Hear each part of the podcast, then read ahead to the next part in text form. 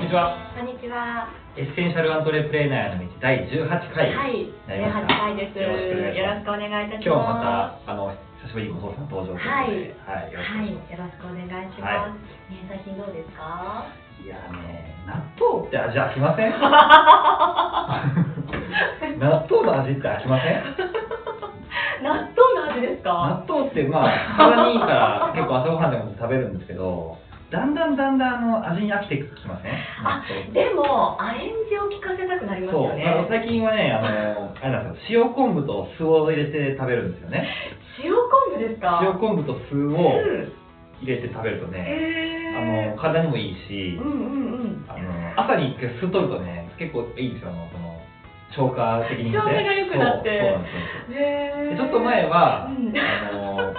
アマニ油っていうね油とあの僕塩結構こだわってるんですけどそっか、でもそうですよね。健康面結構気にされてそうますそうなもんんですねね。アマニ油ってそのファスティングの先生からねちょっとおすすめされて、アマニ油っていうのを朝に納豆に入れてで塩はあのすごいあの僕こだわってるんで、はい。あのすごいいい塩を岩塩みたいな。あ岩塩じゃないんですよね、うんあのまあ、ちょっと話せば長くなっちゃうんですけどあの 塩の話が。すごい良質なにがりを使って。へあので塩もねモンゴルなんですモンゴルーのモンゴルの塩。はい、うん塩なんですけどねへえ、入れたいですね。そうその塩で食べてたんですよねでそれもちょっと人とやって飽きたから、飽はいで今は酢と昆酢と布昆布塩昆布で、にはい、ハマってる皆さんはどんな納豆が。そうですね好きそうですねでその前はあのごま油とキムチ食べてたんですねあ、美味しい、そうご絶対ま美油味キムチ美味しいんですしよい。やばい、でも朝食べるとそれ匂いが。そうですねねだからそこはちょっとお口のケアをしっかお口りねのケアしをなしきゃいけないながんですけどら。まあでもね納豆の味は飽きるってい切うねる という。タレとかもだんだんだんだん飽きてくるので、うんうんうんうん。あ、納豆についてるタレですよねだ。から納豆をどうやって持続的に食べるかっていう問題はね、食べたいじゃないですか、体にいいから。食べ食べたいですよね。食べたいけども、美味しいしやっぱだりんだんだんだん味が飽きてくるから、うんだんだんだんだん朝ごはんのこうラインナップからこう消えていってしまうんですけど、あ、確かに。そうだからね、一時的に納豆食べる、ね、こうあるじゃないですか。でも、やっぱ味がね、僕問題だと思うんですよ。納豆を持続できない理そ由、うかもしれないですよ。味が飽きる。そうだ。はい、だメここニューかはら消えちゃいますもそんう、。だんだんだんだん消えてくる。アレンジすればいいんだ。アレンジしていくっていうね。じゃあ今日はいかに納豆をアレンジするか。だからその前は普通にマヨネーズ入れたんですよね。マヨネーズも結構意外といけるんですよね。意外といけるんですよ。 そうなんですはいね。私あのネギとそれこそ向こうあなんだあのだし醤油。ああ、そうですね。それは割とオーソドックスなうね、んうんうん。なんですけど。うそうん王道な感じそうですそう。よね。で、まあ、タレって、タレとからしね。うんからし。それで、そこに、まあ、刻みネギ入れてっていうのは、割入れてとこう、王道な。そなう。んですけど、それもちょっとや、ね、やっていくと、だんだん飽きてくる飽んきてくで。るんですよね。まあぜひね、あの、そういうちょっと納豆の味に飽きてる人は、はい。あの、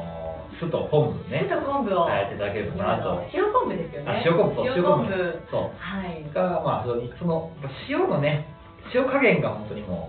うポイント なのであの昆布の量にも十分に注意していただいとて。いうことでね今日のポッドキャストは終了にしたいなとまだ早かった今日何だったんだろうとなりますからね、み んな。納豆 のね納豆をいかに確かに。持続して食べ続けるかみたいなちょっとレパートリー増えたけど、みたいな。そうそうそうそういう感じでね今日はちょっとあのマーケティングのお話あマーを。ケティン グ、ぜひ あの。はまあ、ちょっとマーケティングの話がちょっとまあそんな感じでねちょっと本題に入っていきたいなと思うんですけどいそうですね。今日はあ今日の、はね、AI 時代、まあねうん、結構僕この前のラジオでもそういう話をして、うんまあ、せっかくなんでこのポッドキャストを来てくれてる人にもですね、そのはい話をちょっとできればなと思うんですけど、ち ょっと急に真面目なね、話をしてるちょっとでついていけないんですよね。そう、ね、AI、こうね AI、こう AI が出てくるよことくによ聞きまっすて、よね、AI、はい AI、いろんな仕事がなくなっちゃそううみ、たい人がなくな。なっていくっていう話うんで、で、これについてはね、僕は本当にその、まあ、仕事がなくなっていくんですよ、今後。うん職業がなくなってきます。それが何かというと既存の今までのその職業うんで世間的に言われてきたこの安心な仕事、はい。はい、国家資格、ああ、国家資格。国家資格を取れば安心っていう時代がうんね、手に職だよみあたりいまな。したけども、まあ、そこはもう完全に、えーなくなっていきますね。そうなんだ。はい、だからそこのねこう既存の職業がなくなっていって、はいじゃあ仕事がなくなってしまううん。雇用がなくなってしまうはい。どそれぞれ皆さんこう危機を感じている方もねいるかもしれないんですけれどもでもそこはね安心していただければなと思うんですよね。うんなんでかっていうとあの新しい職業がねどんどんどんどんこれから出てきます。あなくなっちゃうお仕事もあるけど、はい、生だからまれるそうなんですようんあの人のねこうやっぱりビビジネスって基本人の問題とか欲求に合わせて仕事ってあるわけではいだからはその人の要はマズローの欲求段階説とかでねありますけどいはい要は生存の欲求とか安心うんうんうんね安全うんうんうんうんの欲求とかそういうのありますけお昼ご飯どを食べたいだんだんだんだんその人のステージもやっぱ上がっていくわけではいそれに基づいてやっぱり職業の形あり方っていうのもまあ変わってくるわけですよ。だから今後やっぱ職業っていうのはなくなる一方で新しい職業をまたどんどんどんどん、えー生み出して、まあ、うんいくので、まあ僕もね新しい職業を今回作りましたけど、そうやってウェブコピそうー言ライター語ライターっていう新しい職業を作っていって、でどんどんどんどんその世の中にはね新しい職業がどんどんどんどん生み出されていくはいだからその新しい職業にちゃんとそのついていく皆さんがうついんていけばいい話ででもっと言うと自分自身が新しい職業を生み出していけばうんもうその地位を作れるわけだし、はいだからもっと言ったら職業を生み出す側に立っていった方うん、でが、もこれをご覧になってる方たちとかは特にそうですよね。そうですね職業を生み出していく側になっていくっていうところがちょっとポイントかなとういうんのと、まあ、既存の仕事要は、えー今までは仕事は与えられるものっていう時代があ就って,、職しそてう与えられるものっていう時代から、今度今後は、まあ、仕事を自分が生み出していく作っていくっていう風な立場になっていかないとやっぱりそのまさに AI 時代のと到来によって、はい波に完全に飲まれてってしまうんですよね。すごく難しいなって思うのが、そもそもその大学を出た後、まあ、私大学出てないのもわかんないですけど、あ,、あはいのそういう教育自体を多分受けてないうん、あの職業を生み出すっていう、はいはいその概念自体が多分みんな今そうないですね。から。だから、まあね、大学のね存在意義もね本当問われてきてて、うん大学も本当形を変えていかないと、大学自体が、はい。だから大学も本当にこの10年で本当に淘汰されていきますね。うーん、なくなっていく大学、合併していく大学もどんどんどんどん、まあ今も実際始まってますけそうど、ですあかの。どんどんどんどん加速していくと思うのでそ。の少子化っていうだだけじゃないんでだすけね、じゃそのなく背て、景が。大学自体いるのかっていう話になってきて、確かうんに。なんかあの、ホリエモンのスピーチ、あの、知ってますどなんかの大学の卒業生に向はいはかっいはいて、今やっと立派な大学を卒業した人たちに向けて、今までやってきたことは、もうお前ら全部ね無意味が無意味だみたいな、だからまあ無意味だとは言ってなかったんですけど、あそうですすよ。ごい衝撃的なねうん、スピーチでもそういうやっぱ価値観とかも少しずつ浸透していくから、そうですよね、うんここでこう学んで、どこに行くのかみたいなこういうことをみんなが考え出して、はい。だから大学行く後に社会に出た方がね、人の成長も早いと思うんですよね。うーっん、ていうのを僕思いますね。大学4年間って、まあ、そのね、大学4年間をどう過ごすかによってももちろん変わるんですけど、結局多くの人は無駄に過ごしてるし、僕もその一人だったと思ういし、やいやだからね、何も考えてなかったんだよ、あの時はね。なんとなく何してったらいいんだろうみたいなね。こう漠然とした形でこう過ごしてたんで、うんそうやったらもう本当に行かなくても早く社会に飛び込んでしまってうん失敗して苦しんだらいいと思うんですよね。はいその方が早い、圧倒的に早いので、早い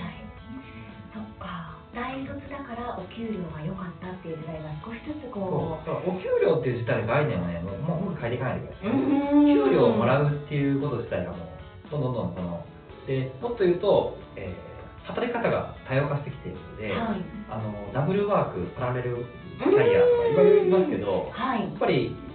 収入をいくつも柱を持っておく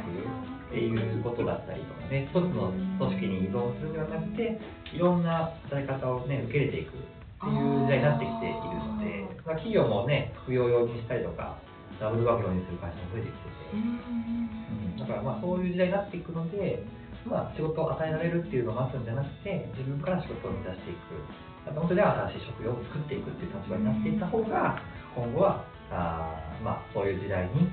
えーちゃんとこう左右されずにですね、うんあのまあ、やけに時代を変化を利用していくっはいていう風になっていく方が、まあ、今後は良いとは思うんですね。なんか新しい職業を生み出すって考えるとすごい難しく感じるんですけど、はいあの自分にできることは一つだけじゃないってこう、そうです考じながら、